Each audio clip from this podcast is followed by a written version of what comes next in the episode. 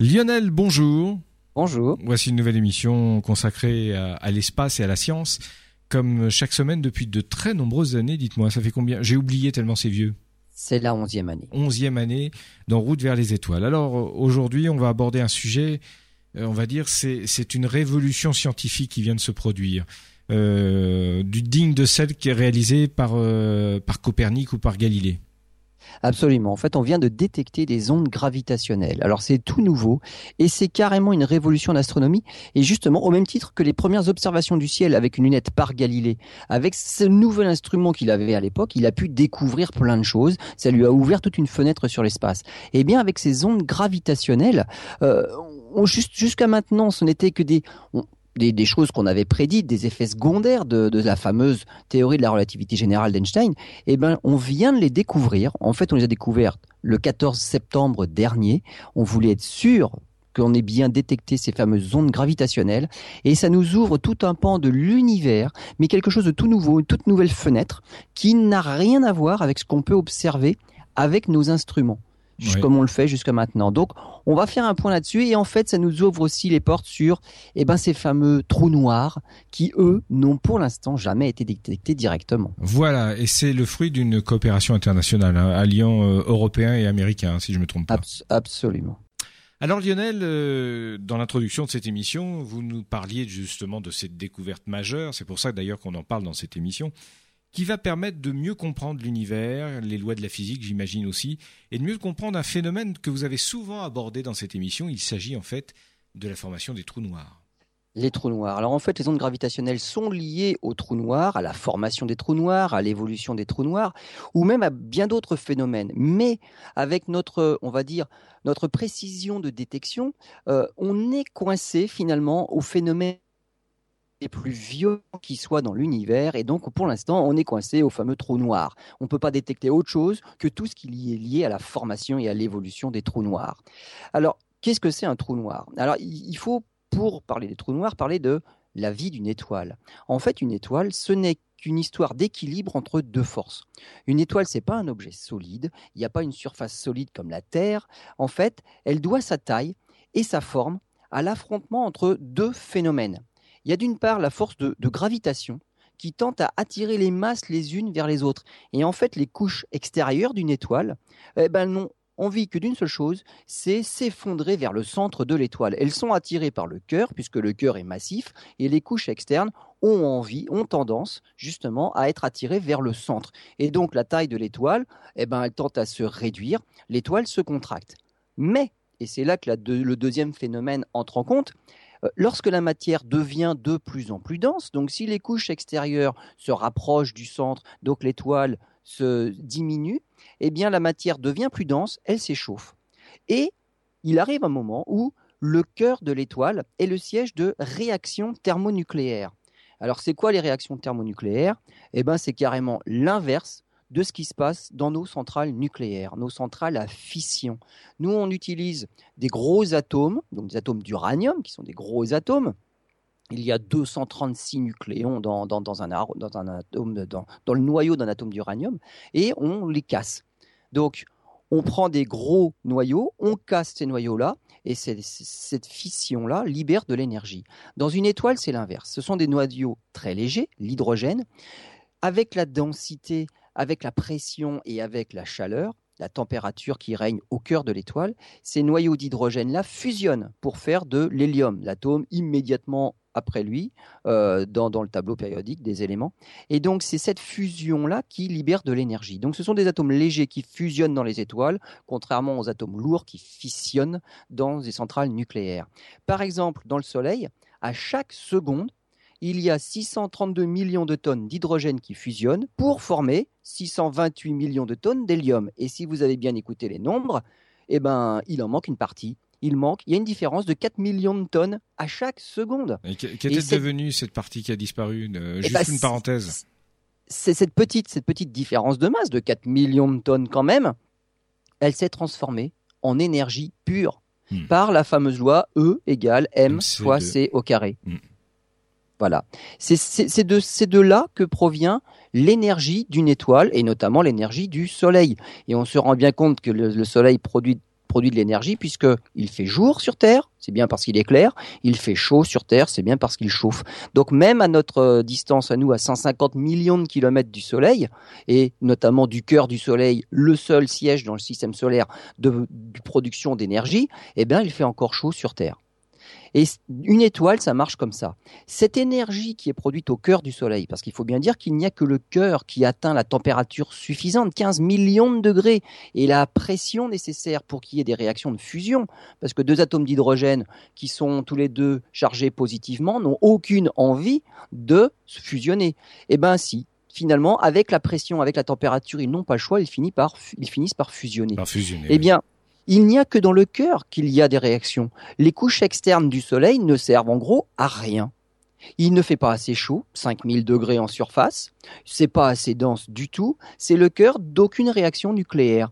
Mais l'énergie vient du centre, et elle s'échappe vers l'extérieur. Et justement, cette énergie qui va vers l'extérieur du Soleil, eh ben, cette pression-là, cette pression de radiation, l'énergie produite au cœur, elle empêche les couches extérieures de l'étoile de continuer à s'effondrer vers le cœur. Et du coup, le Soleil, et n'importe quelle étoile, a une sorte d'équilibre pendant qu'elle est, pendant la, majorité de, de, sa vie, le Soleil, ça fait 5 milliards d'années qu'il est comme ça, et il en a encore pour 5 milliards d'années à produire son énergie de cette façon-là, eh bien, il a on va dire, une sorte d'état stable qui lui donne un diamètre de 1 500 000 km. Les couches extérieures ne peuvent pas s'effondrer davantage puisqu'il y a l'énergie qui est produite au centre qui les empêche de tomber, comme si c'était des petits ressorts qui repoussaient les couches extérieures. Et eh bien pendant tout ce temps-là, et encore pendant 5 milliards d'années, le Soleil aura cette taille-là. Il est en équilibre. Pour mmh. l'instant, il est en équilibre. D'accord. Évidemment, il arrivera un moment où l'hydrogène du cœur du Soleil va finir par s'épuiser un petit peu, donc les réactions vont diminuer, et si les réactions diminuent, eh bien finalement, la pression de radiation et l'énergie libérée par le cœur va ralentir, va diminuer. Et du coup, les couches extérieures vont commencer par gravité à gagner la partie. Et donc le Soleil va à nouveau recommencer à se contracter.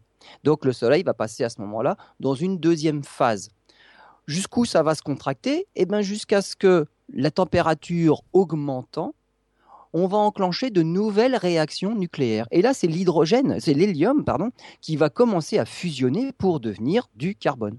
Là, la température est supérieure, et du coup, comme la température va être nettement supérieure, les réactions vont être encore plus violentes.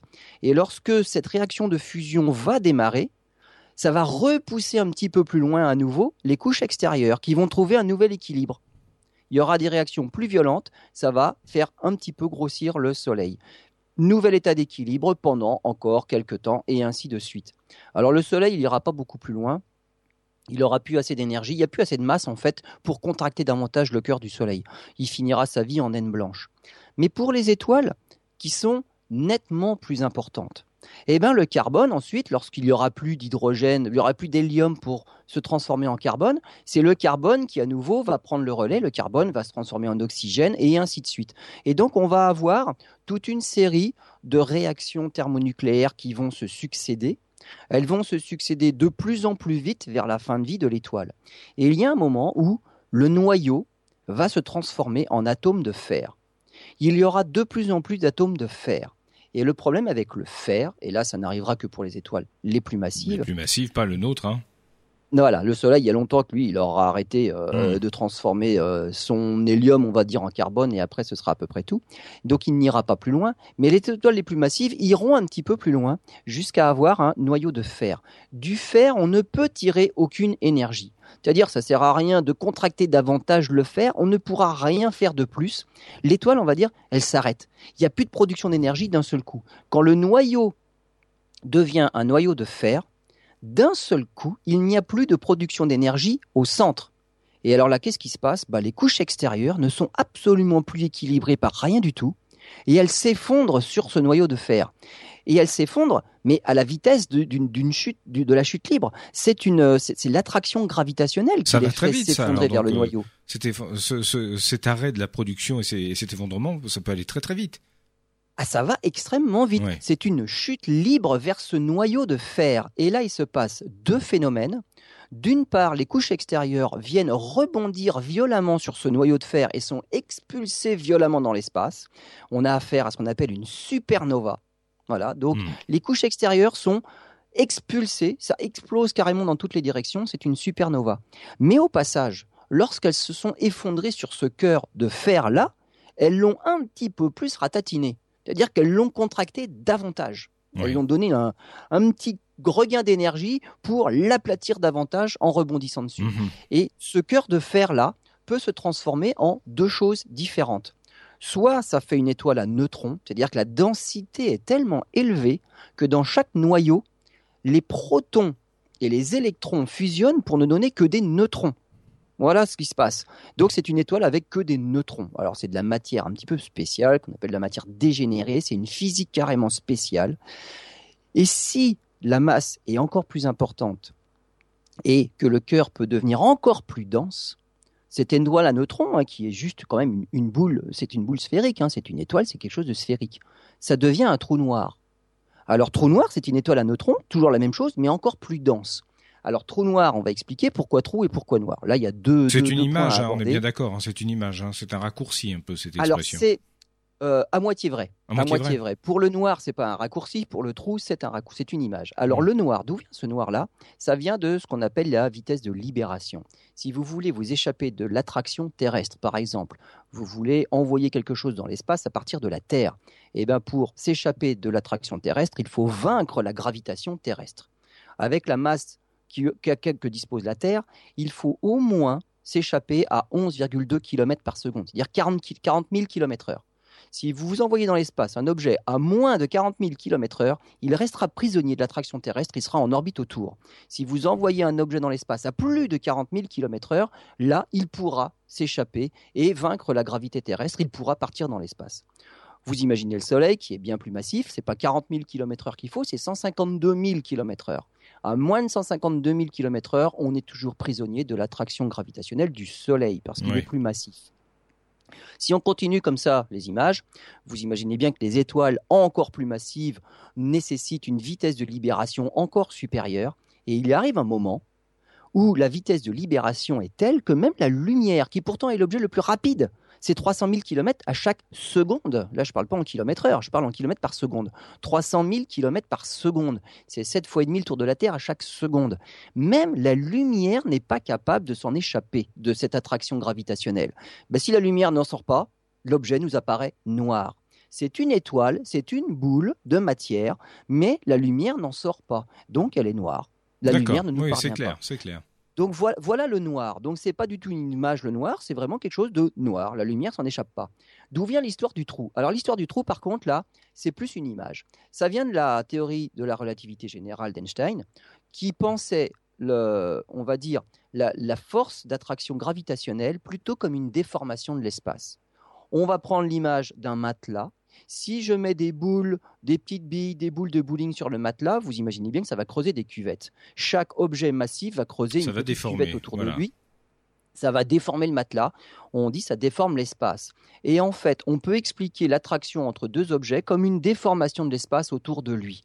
Plus l'objet est massif, plus la cuvette va être importante et plus le trou creusé va être profond. Et eh bien, à la limite, justement, quand on atteint le trou noir, eh ben cette déformation-là est telle que ça fait carrément un trou. Ça nous perce notre matelas, ça nous perce notre géométrie de l'espace-temps. Et les parois sont verticales. On voit bien qu'on atteint là une valeur limite et rien ne peut franchir quelque chose de vertical. Donc on a un puits sans fin voilà l'histoire du trou. Le trou, c'est plus l'image de la gravité dans la théorie de la relativité générale. Le noir, c'est vraiment la lumière qui ne peut carrément plus s'en échapper. Et donc, c'est ça un trou noir. Mais il faut toujours avoir l'idée que c'est quand même une étoile. C'est de la matière hyper dense qui empêche la lumière de s'échapper. Voilà le trou noir. Très bien, on va poursuivre dans quelques instants et vous comprendrez pourquoi, chers auditeurs. Eh bien, Lionel nous a parlé du trou noir puisque vous avez compris que le thème de ce soir, enfin d'aujourd'hui, de ce soir ou du matin, parce que cette émission est rediffusée, eh bien, ce sont les ondes gravitationnelles. À tout de suite. Lionel, il y a quelques instants, vous nous avez expliqué ce qu'était euh, concrètement un trou noir. Alors, euh, et ça a toujours un rapport avec le sujet d'aujourd'hui, c'est-à-dire les ondes gravitationnelles qu'on a pu observer pour la première fois. Euh, comment détecte-t-on un trou noir? Alors l'idée, l'idée qui vient tout de suite à l'esprit, bah, c'est regarder. On, tourne un télescope dans l'espace, on pointe quelque part, et on, essaye de voir un trou noir. On voit rien. Alors voilà, le problème, c'est que là, on n'est on pas aidé. Il y a deux problèmes. Le trou noir, il est noir. Alors là, c'est un souci pour nous astronomes, c'est que ça n'émet pas de lumière. On peut toujours essayer de prendre une photo, on ne voit rien. Donc voilà, le trou noir n'émet pas de lumière, on ne peut pas voir. Deuxième problème, c'est qu'un trou noir, c'est tout petit. Euh, ce qu'il faut savoir, c'est que le Soleil, si on pouvait le transformer en trou noir, alors on a dit que ça ne pouvait pas être le cas, c'est pas une étoile assez massive pour évoluer vers un trou noir éventuel, mais si on était capable de le faire, pour atteindre la densité d'un trou noir, il faudrait que le Soleil n'ait que 3 km de rayon. C'est quelque chose qui est ridiculement petit. Pour nous, à 150 millions de kilomètres, si on avait un trou noir au centre du système solaire, ça ne changerait strictement rien. On ferait toujours le tour en 365 jours. Alors, ce qui changerait, c'est qu'il ferait nuit tout le temps, puisqu'on a dit un trou noir n'émet pas de lumière. Bon, voilà, il ferait jamais jour. Mais au niveau euh, période de révolution autour du trou noir, ça ne changerait strictement rien. On ne serait pas plus attiré que ça vers le trou noir, on tournerait autour. J'ai dit c'était une boule de matière. Ce serait extrêmement dense, mais c'est tout. Donc c'est quelque chose de tout petit. On a un trou noir au centre de notre galaxie, ça c'est notre gros trou noir le plus proche, qui fait à peu près 4 millions de masses solaires, donc c'est pas rien. Mais ce trou noir galactique mesure 12 millions de kilomètres de diamètre c'est voilà, on va dire c'est dix fois le Soleil. C'est pas tellement beau, c'est pas tellement plus grand, c'est dix fois le Soleil pour un trou noir de 4 millions de masses solaires. Et à la distance à laquelle il se trouve, il a une, un diamètre angulaire de 40 micro-arcs secondes. Alors c'est quoi les microsecondes d'arc? Vous partez d'un, bah, on va prendre un rapporteur par exemple, vous savez, pour mesurer les angles en degrés. Vous prenez un degré, vous le coupez en 60. Vous arrivez sur les minutes d'angle. On appelle ça des minutes d'arc aussi, si on veut. Donc c'est tout petit déjà une minute d'arc. Vous coupez encore en 60, vous arrivez sur les secondes d'arc. Ah, voilà là. Donc les secondes d'arc, c'est déjà tout petit, hein, puisqu'il faut couper en degré en 360, euh, en 3600, pardon. Donc une seconde d'arc, c'est tout petit. Là, je parle de micro-secondes d'arc. C'est des millionièmes de secondes d'arc. Donc 40 millionièmes de seconde d'arc. C'est comme si on était capable de voir un cratère de 8 cm sur la Lune. Donc c'est ridiculement petit, le trou noir galactique. Bien sûr. Qui lui est le plus proche. Pour pouvoir voir un, cratère de 8 cm sur la Lune, il faudrait un télescope de 3 km de diamètre. Je vous signale simplement que la génération actuelle des télescopes, c'est les 8-10 mètres. Le plus grand, il fait 11 mètres. Et la prochaine génération de télescopes, c'est des 30 mètres. C'est pas des 3 km. Hein. C'est pas pour demain. Voilà, c'est ça. C'est carrément, mais hors de portée pour l'instant. Ça n'émet pas de lumière. C'est tout petit. Alors, la seule façon plus tard, parce qu'on finira peut-être par avoir des télescopes de plusieurs kilomètres hein, dans l'espace, des interféromètres, pourquoi pas. Alors, le problème, c'est noir, un trou noir, c'est de le voir passer devant quelque chose de brillant ça ferait un petit point noir devant un objet brillant. Là, on pourrait voir passer, c'est comme un transit de Mercure ou de Vénus devant le Soleil, par exemple. Ça fait un petit point noir devant le disque du Soleil. Et donc là, peut-être, alors euh, c'est dans un futur lointain, hein, faire des télescopes de plusieurs kilomètres de diamètre, c'est pas encore pour tout de suite. Donc vous voyez tout de suite que la détection directe d'un trou noir, pour l'instant, ce n'est pas d'actualité. Les détections secondaires, alors ça, par contre, ça marche très bien. Mais ce n'est que du secondaire. Pour les ondes gravitationnelles, jusque-là, on était en secondaire et on verra qu'on a réussi à les détecter directement. Là, on a eu une preuve directe. Alors, comment on fait pour détecter des trous noirs de manière secondaire? Eh bien, on étudie les effets sur leur entourage. Le, premier effet d'un trou noir sur, son entourage, en fait, c'est les trajectoires des étoiles qui sont en orbite autour de lui. Dans le centre de notre galaxie, justement, qui se trouve dans la, dans la constellation du Sagittaire qu'on voit en été, le cœur de notre galaxie est à 26 000 années-lumière de nous eh bien, on a, des instruments maintenant suffisamment puissants pour pouvoir suivre les étoiles de manière individuelle sur leurs orbites. On voit leur révolution autour, eh ben, autour du centre galactique. Et donc, avec les années, on voit les étoiles tourner.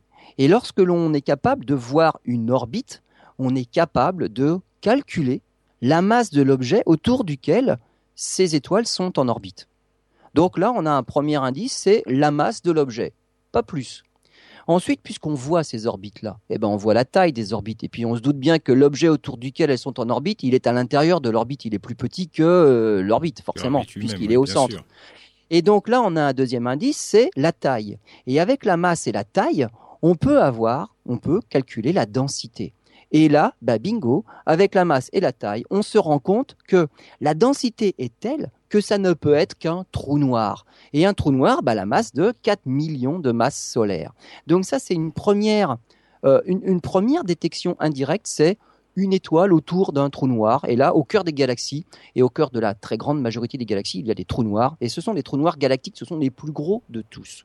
Tout à l'heure, on a parlé de la formation d'un trou noir on a parlé de la formation de trous noirs stellaires, c'est-à-dire c'est l'évolution d'une étoile et l'évolution des étoiles les plus massives simplement.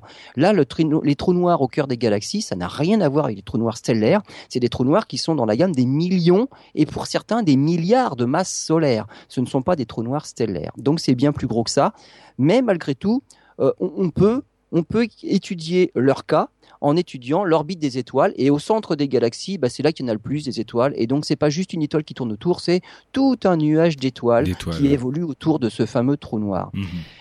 On peut voir aussi, et là je reviens en trou noir stellaire, les étoiles marchent, évoluent souvent et vivent en couple. On appelle ça des étoiles binaires. Et dans les étoiles binaires, eh ben, il peut arriver qu'une des étoiles soit une étoile suffisamment massive pour qu'elle évolue elle-même en trou noir. Et il suffit d'observer bah, finalement son compagnon, toujours en orbite autour de cette étoile qui est devenue trou noir. Et là, de même, on étudie l'orbite du compagnon, on mesure la masse bah, de l'objet autour duquel il tourne. On ne la voit plus. Hein. L'étoile qui s'est transformée en trou noir, d'un seul coup, on la voit plus. Mais l'autre, on étudie son orbite. Et eh ben, on peut calculer la masse du compagnon qui est devenu invisible. On peut calculer la taille du compagnon qu'on ne voit pas avec la taille de l'orbite de celui que l'on voit. On a accès à la densité, et là, ça y est, à nouveau, on sait que l'étoile tourne autour de quelque chose qui est mmh. devenu un trou noir. Donc encore un effet secondaire.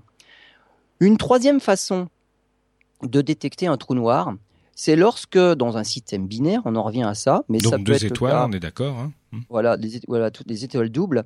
Euh, ça peut être le cas aussi au, centre des galaxies, c'est qu'un trou noir, bien souvent, on a, on a quand même l'image. Là, pour l'instant, je suis resté, on va dire, je suis resté simple. Les étoiles tournent autour d'un trou noir et il ne se passe rien. Mais si une étoile est un tout petit peu trop proche de son trou noir, si le trou noir est suffisamment dense, en fait, il y a ce qu'on appelle l'horizon des événements. Euh, la taille d'un trou noir, ce n'est pas simplement la taille de l'objet sphérique dont on parlait tout à l'heure.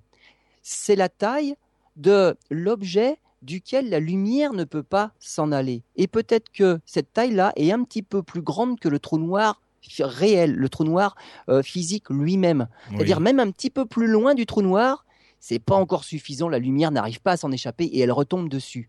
Et donc c'est ça la vraie taille du trou noir, c'est cet horizon des événements-là duquel rien ne peut sortir. Pas forcément le petit objet tout petit au milieu qui peut être tout petit. non, hein. c'est son, c'est son attraction en fait. Euh. Voilà, exactement. C'est l'horizon. Euh, c'est l'attraction de laquelle même la lumière ne peut pas s'échapper. Et ça peut être plus loin que ce trou noir-là. C'est l'horizon des, des événements.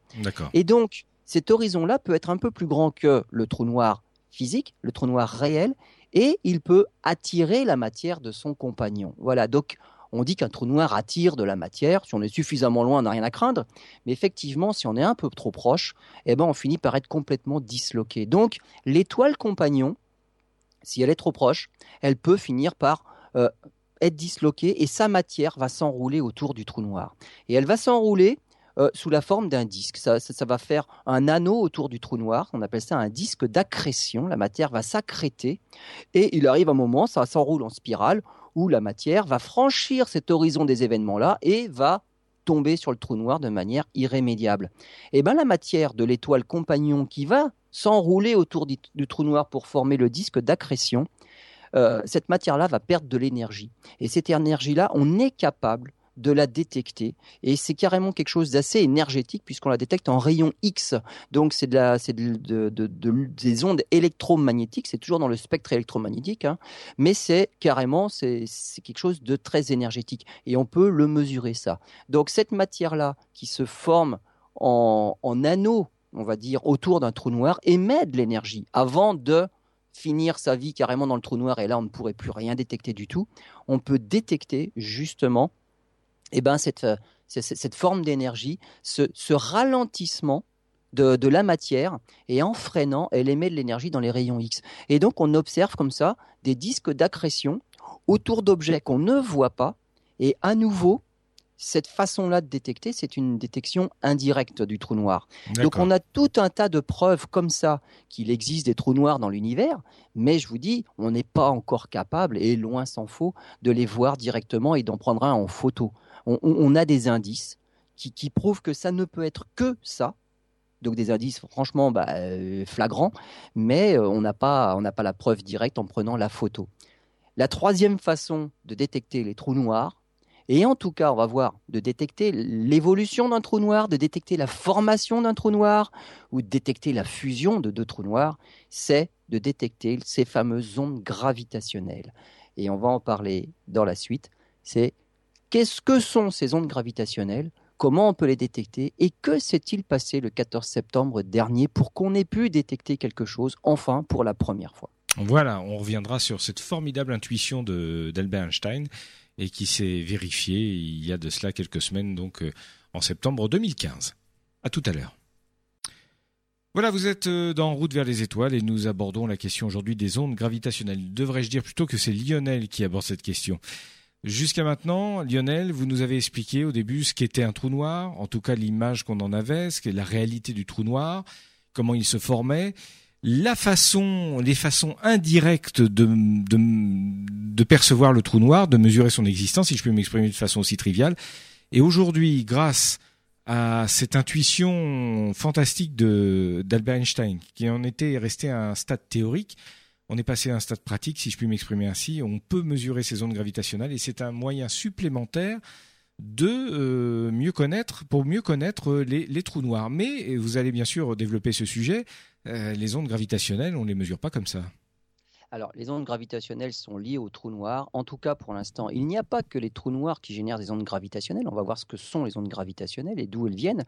Mais pour l'instant, l'état actuel de la technologie, on ne peut détecter ces ondes que pour les phénomènes les plus violents qui soient dans l'univers. Et les phénomènes les plus violents sont forcément liés aux trous noirs. D'où cette explication des trous noirs jusque-là, mais il n'y a pas que qui sont capables de générer des ondes gravitationnelles.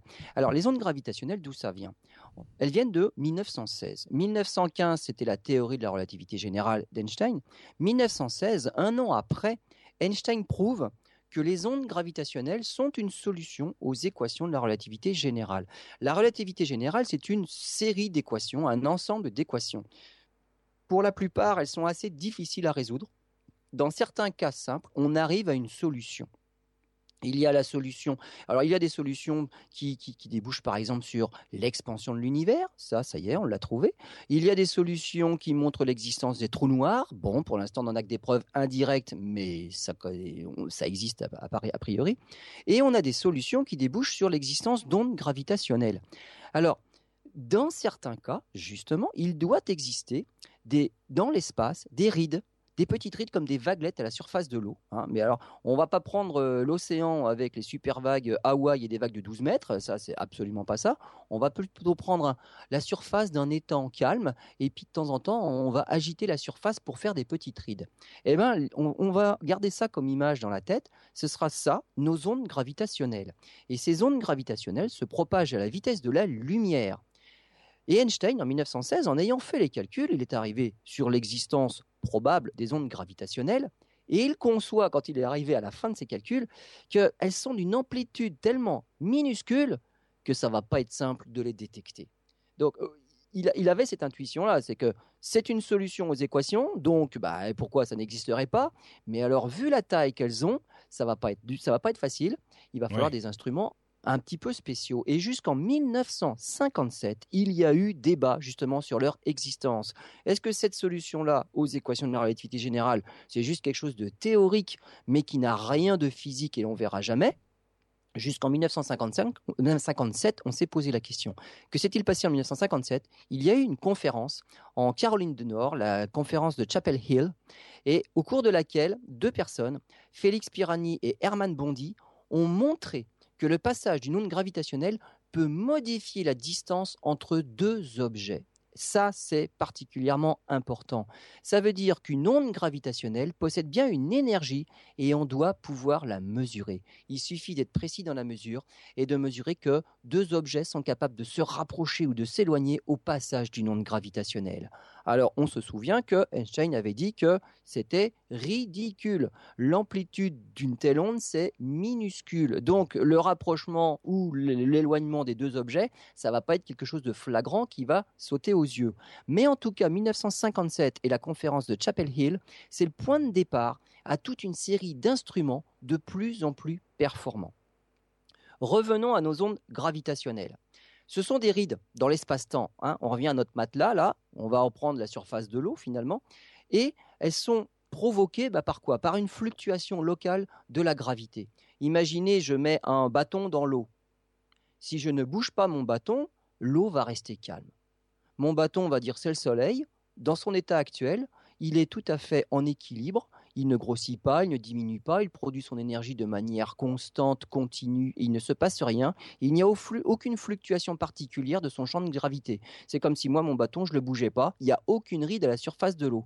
Maintenant, quand le Soleil, dans 5 milliards d'années, il va changer sa manière de produire de l'énergie. Il y a un moment où il n'y aura plus assez d'hydrogène pour pouvoir empêcher les couches externes de s'effondrer vers le cœur. eh bien, les couches externes vont commencer à s'effondrer ça va réchauffer le cœur du Soleil, qui va enclencher de nouvelles réactions thermonucléaires, qui elles vont produire un peu plus d'énergie, qui vont à nouveau envoyer un peu plus dans l'espace, qui vont écarter les couches externes. Et donc là, c'est comme si j'avais bougé un petit peu mon bâton dans l'eau. Il s'est passé quelque chose, gravitationnellement parlant, il y a eu une fluctuation. Ça, ça va créer des rides à la surface de, de mon eau. Et ça, ça va faire des petites ondes gravitationnelles. Mais franchement, avec cette amplitude-là, juste pour notre Soleil à nous, ça va être des rides qui seront ridiculement petites. On va pouvoir voir ce qui se passe si, à la fin de la vie d'une étoile, on en revient à nos étoiles massives, quand le noyau s'est transformé en fer, là, les couches externes, on a dit tout à l'heure, elles s'effondrent sur le noyau de fer carrément à la vitesse de la chute libre. Elles rebondissent dessus, elles sont violemment éjectées dans l'espace. On a une supernova. Ah, et là, en plus, en tassant le noyau, ça peut transformer le cœur en trou noir. Ça, c'est suffisamment violent pour créer des rides un petit peu plus avec un peu plus d'amplitude que simplement euh, le changement mmh. de production d'énergie de notre Soleil. Donc là, les ondes gravitationnelles sont nettement plus intéressantes, elles sont plus violentes, elles sont plus grandes, et celles-là, on pourra les détecter. Donc on voit que pour avoir des ondes gravitationnelles suffisamment importantes, il faut qu'il y ait une évolution dans, le, dans, dans quelque chose au niveau de la gravitation, donc c'est simplement l'évolution d'une étoile, mais qu'une évolution soit suffisamment importante pour générer des ondes gravitationnelles importantes. Donc, par exemple la formation d'un trou noir. Si on a affaire à un système de deux étoiles qui tournent l'une autour de l'autre, et eh bien là, c'est pareil. C'est comme si on déplaçait deux bâtons l'un autour de l'autre dans l'espace. Et c'est enfin dans l'espace, sur notre lac. et donc on fait tourner deux bâtons l'un autour de l'autre à la surface du lac. On imagine bien que là, ça génère des petites vaguelettes autour parce qu'on est en train de faire bouger le système. Eh bien oui, parce que le champ de gravité autour de ces deux étoiles-là, ils n'arrêtent pas de fluctuer. Un coup, je vois les deux étoiles de profil, un coup, je les vois de face, et ainsi de suite. Donc, si j'étais une planète autour d'un système d'étoiles doubles comme ça qui tourne l'une autour de l'autre, le champ de gravité va évoluer constamment. Ça, ça va générer des, ondes gravitationnelles en permanence. Et si par hasard ces deux étoiles-là sont des objets très massifs, et pourquoi pas deux trous noirs, alors là les vaguelettes elles vont être drôlement importantes, et là on va avoir un maximum d'ondes gravitationnelles. Donc pour l'instant, ce ne sera que dans les cas les plus violents où il y aura en jeu un trou noir dans l'histoire que les ondes gravitationnelles seront suffisamment importantes pour être détectées par nos bah, on va dire, instruments rudimentaires. Et pourtant, on est au maximum de notre technologie hein, pour l'instant. Hmm. Mais ça commence à venir. Alors, ça, c'est la théorie. Dans la pratique, en 1974, on a détecté de manière indirecte des ondes gravitationnelles. Parce que juste là, j'ai parlé de la théorie. Hein. J'ai dit qu'est-ce qui pouvait générer des ondes gravitationnelles. On les a détectées de manière indirecte en 1974, Russell Hulse et Joseph Taylor. Ils ont détecté ce qu'on appelle un pulsar binaire. Alors, pulsar binaire, c'est encore deux étoiles, l'une autour de l'autre, donc un couple d'étoiles, une étoile binaire, qui sont des étoiles à neutrons, presque des trous noirs. C'est l'étape d'avant le trou noir, mais pas suffisamment dense pour être un trou noir. Donc, une étoile à neutrons, ça n'empêche pas la lumière de s'échapper. La lumière est encore assez véloce pour s'échapper de l'attraction gravitationnelle d'un pulsar. On peut voir la lumière. Et un pulsar, on a de la chance. Un pulsar, c'est comme un phare côtier. C'est-à-dire qu'il y a dans, l'axe de rotation du trou noir, il y a de la matière qui s'échappe, comme la lumière qui s'échappe d'un phare. Et si par chance ce phare-là nous balaye, il passe sur la Terre, eh ben on détecte un, signal. Voilà. Et on peut voir le signal comme celui d'un phare. Ça clignote. Donc on a comme ça des pulsations dans l'espace qui sont générées par certaines étoiles à neutrons qu'on appelle des pulsars. Et donc, ce sont des horloges de l'espace. Et il y a des pulsars qui tournent mais très vite sur eux-mêmes. Il y a des pulsars qui sont qu'on appelle des pulsars millisecondes. C'est-à-dire que la période de rotation d'un objet, tellement petit, tellement dense, c'est une milliseconde. Ça tourne sur lui-même mille fois par seconde. Euh, c'est comme une patineuse. Quand la patineuse fait une pirouette sur elle-même sur la patinoire, si elle a les bras écartés, elle tourne pas très vite. Si elle rapproche les bras, elle accélère sa rotation. La fin de vie d'une étoile, comme une étoile à neutrons, c'est un objet qui est tellement compact que sa vitesse de rotation a été accélérée à l'extrême. Elle fait 1000 tours sur elle-même par seconde. On a affaire à un pulsar milliseconde.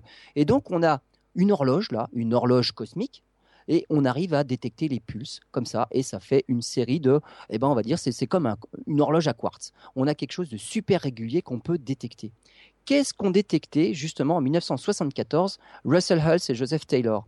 Eh bien que ce, euh, ce pulsar binaire là ils se rapprochaient, ces deux étoiles se rapprochaient l'une de l'autre. Il y avait une perte d'énergie et cette fameuse horloge à quartz, les, impulsions qu'on détectait, eh ben, il y avait le cycle évoluait et ça ne gardait pas une, euh, une période régulière. Ils ont fait les calculs à partir de leurs mesures. Et ils se sont rendus compte que ces étoiles-là se rapprochaient de 3,50 mètres par an.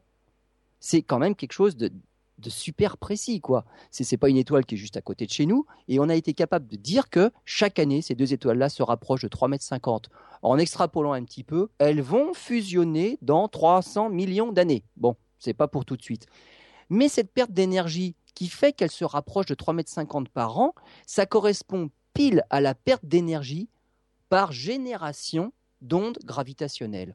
On n'a absolument pas mesuré ces ondes gravitationnelles, mais cette perte, cette différence de distance, ce rapprochement de 3,50 m par an, ça correspond pile au calcul de, génération d'ondes gravitationnelles par ce système binaire. Et grâce à ces mesures-là, de, de ces étoiles binaires-là, ils ont eu le prix Nobel en 1993 pour cette découverte-là. C'était la première fois qu'on avait euh, une détection indirecte d'émissions d'ondes gravitationnelles, mais ce n'était pas une détection directe. Donc là encore, détection indirecte, et mais pour aujourd'hui, et donc on va voir ça dans la suite, on a maintenant la première détection directe d'ondes gravitationnelles. On voit ça dans quelques instants. Merci Lionel, à tout de suite. Dernière partie de cette émission consacrée aux ondes gravitationnelles, Lionel. Euh, vous nous avez fait un sujet, vous nous avez parlé de ce sujet de façon fort détaillée jusqu'à maintenant, euh, mais toujours aussi claire. Alors on poursuit et on conclut là-dessus, bien sûr.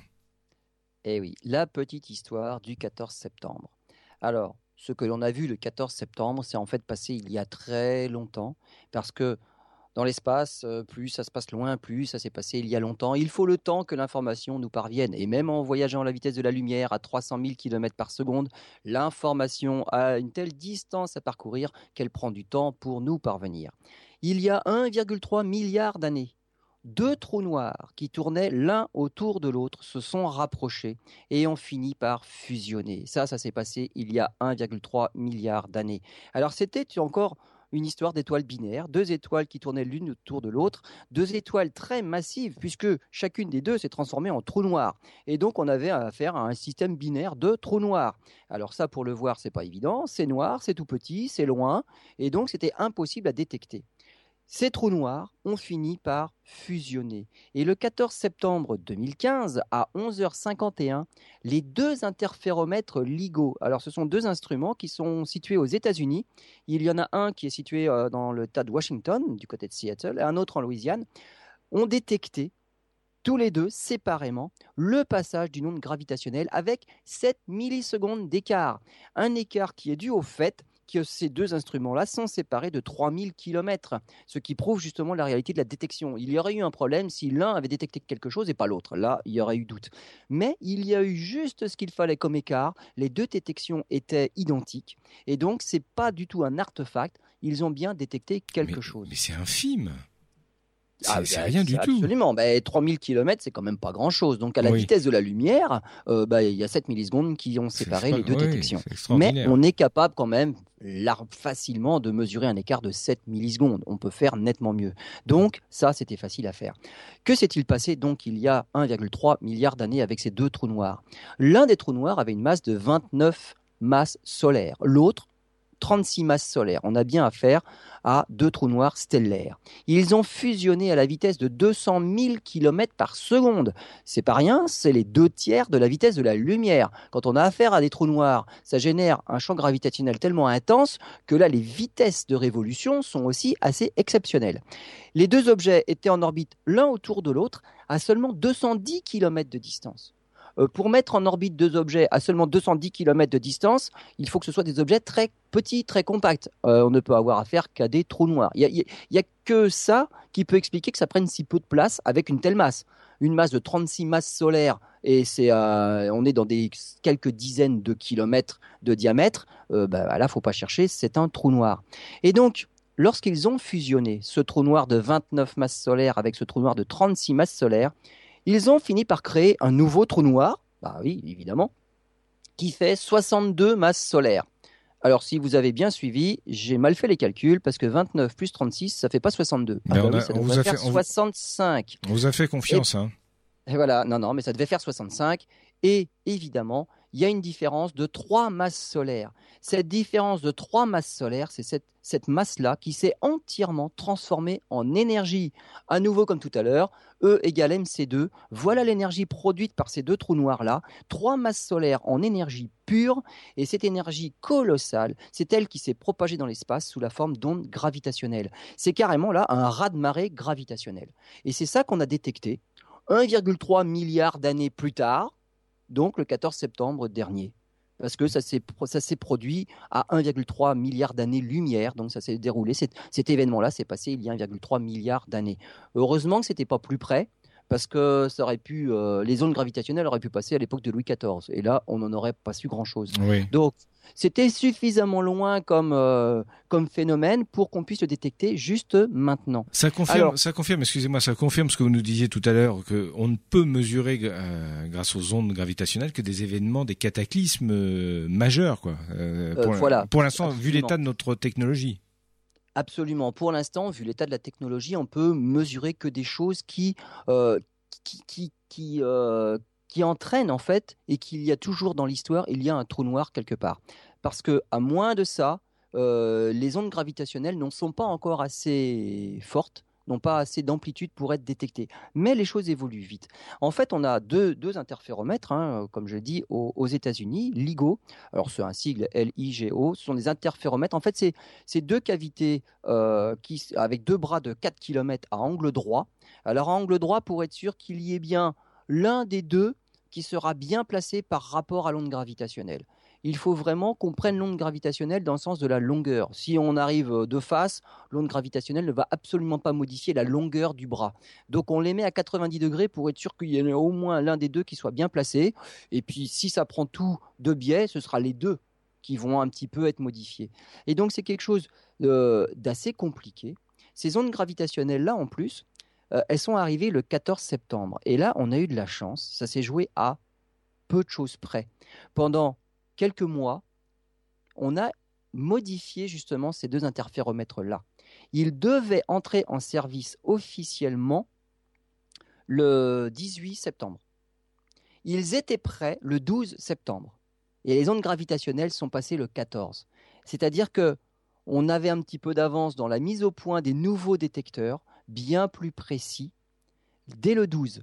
Les ondes sont passées le 14 et heureusement parce que la mise, on va dire la, mise en service officielle avec les nouveaux détecteurs bien plus précis, c'était pour le 18. Et donc c'était vraiment à quelques jours près. Si elles étaient passées le 11 septembre, on ne les aurait pas vues. Elles sont passées le 14, donc deux jours après le 12, heureusement pour nous. Alors, qu'est-ce que ces, ces ondes gravitationnelles ont provoqué? Elles ont provoqué la déformation de tout ce qu'elles ont traversé sur leur passage. Euh, la Terre a été un petit peu déformée sur leur passage. Hein. on ne l'a pas trop senti.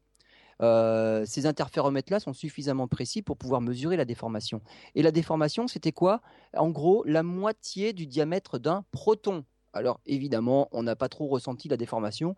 Nous n'avons pas été tellement étirés ni rétrécis, si ce n'est de l'ordre de la moitié du diamètre d'un proton. Donc c'est pas grand. Et compte tenu maintenant de la précision des instruments, euh, le signal en fait ne fait aucun doute parce qu'on est capable de détecter non pas la moitié mais un dix millième de la taille d'un proton. On est maintenant très précis avec la nouvelle instrumentation et on est même tellement précis qu'on peut même peut-être penser qu'on peut détecter d'autres choses que des formations de trous noirs violentes, euh, des super trous noirs. On peut peut-être les étoiles à neutrons, c'est un petit peu plus répandu. Ensuite, des étoiles plus petites, là, euh, comme le Soleil par exemple, là, c'est quand même hors de notre portée. Et donc, euh, pourquoi on parle de, ce qu'on vient de voir là? On en parle bah, évidemment parce qu'on vient d'en voir, mais qu'est-ce que ça va apporter? Eh bien, il faut se dire que c'est carrément une révolution. Jusqu'à maintenant, avec tous nos instruments, les télescopes, que ce soit des télescopes optiques, des télescopes infrarouges comme euh, Hubble ou son remplaçant, le euh, James Webb télescope, ou des télescopes rayons X, on en parlait pour détecter bah, la matière sur le disque d'accrétion d'un trou noir, ou même des radiotélescopes qui écoutent le ciel finalement dans les ondes radio pour détecter des, nuages moléculaires. Tous ces instruments-là ne détectent que la même chose finalement, ce sont des ondes électromagnétiques. C'est-à-dire c'est la propagation euh, d'un champ électrique avec un champ magnétique, donc la propagation d'un champ électromagnétique. Ce qui les différencie simplement, c'est la longueur d'onde du phénomène. Euh, les grandes longueurs d'onde pour les ondes radio, puis un peu plus courtes pour les infrarouges, plus courtes pour la lumière visible, et puis encore plus courtes pour l'ultraviolet, les rayons X, ainsi de suite. Mais ce sont des ondes électromagnétiques. Les ondes électromagnétiques, elles sont véhiculées par les photons. Et ces photons-là n'existent que depuis euh, le fond diffus cosmologique, c'est-à-dire 380 000 ans après le Big Bang. Là, il y a un mur infranchissable au-delà duquel tout est opaque parce que les photons n'étaient pas libres. Les photons sont capturés par la matière, réémis, recapturés, réémis. Les photons ne circulent pas librement avant cette date-là parce que l'univers est trop chaud. À partir de 380 000 ans après le Big Bang, les photons circulent librement dans l'espace et là on peut voir les photons, c'est notre source de lumière et on peut voir les objets. On peut voir les galaxies jusqu'à plusieurs milliards d'années-lumière, mais pas au-delà de ces fameux 380 000 ans après le Big Bang. Dans le cas des ondes gravitationnelles, ce ne sont pas des photons qui sont véhiculés. Ce n'est pas de la lumière qu'on est en train d'observer. On mesure des déformations de l'espace-temps lui-même. Ces ondes-là sont bien plus petites. Einstein avait des doutes. Hein. Il dit ça va être dur de les détecter. Hein, quand il a réussi à prouver que il pouvait exister des ondes gravitationnelles dans l'univers. Donc ce ne sont pas des photons qui se promènent, c'est carrément la déformation de l'espace. Il faut faire des instruments tout à fait particuliers, il n'y a pas de miroir, on n'est pas en train de regarder le ciel, on mesure simplement la déformation d'un instrument. Et c'est cette déformation-là qui doit être la, plus, la plus précise possible si on veut mesurer des choses. Mais ces ondes-là, elles, pratiquement, elles n'interagissent avec rien et elles existent depuis bien plus longtemps que ce fameux 380 000 ans après le Big Bang. Ça veut dire que là maintenant, avec nos instruments et avec les futures générations, parce que là, on vient de prouver que c'était faisable, que la technologie était capable de détecter ces fameuses ondes gravitationnelles, il suffit finalement maintenant de perfectionner les instruments. Comme on l'a fait depuis Galilée avec sa toute petite lunette, on a fait des lunettes de plus en plus performantes, puis des télescopes, parce que c'est plus facile à faire, et des télescopes de plus en plus gros. Et donc, on n'a fait que perfectionner la technique pour voir des choses encore plus loin, encore plus faibles. Là, on en est au tout début, on a les premiers instruments de détection d'ondes gravitationnelles, on va les perfectionner, ces instruments, pour être plus précis et pour les voir les ondes gravitationnelles encore plus petites que ça. On a accès à, c'est comme si on avait ouvert une nouvelle fenêtre sur l'univers. On va voir l'univers autrement. Et on va voir justement tous ces phénomènes violents qui n'émettent pas de lumière. On est en train de parler des trous noirs depuis tout à l'heure, ça n'émet pas de lumière. J'arrête pas de le dire. On ne verrait rien, même avec un télescope de 1000 km de diamètre, on verrait rien du tout. Et donc, c'est une nouvelle fenêtre sur l'univers. On ira même plus loin qu'avec la lumière parce qu'on pourra s'approcher du Big Bang et justement de l'émission des ondes gravitationnelles primordiales. On va aller encore plus loin de cet instant zéro, le départ de l'univers. Donc là, c'est carrément une révolution. Révolution copernicienne, comme on disait tout à l'heure au début de cette émission. C'est un peu dans le, c'est un peu ça. Hein. En tout cas, vous en avez parlé avec beaucoup de passion et, et de ferveur. Lionel, merci euh, pour cette émission fort passionnante. Et l'intérêt de cette émission, c'est qu'elle est à la fois très précise, très fournie, mais elle est abordable. Je veux dire, celui, des gens comme comme votre animateur préféré, Candide, en l'occurrence moi-même, j'arrive à comprendre pour vous dire. C'est donc la science est à, est à la portée de tout le monde, pour peu qu'on l'exprime bien. Absolument. Merci beaucoup. À la semaine prochaine pour une nouvelle émission. Merci Lionel.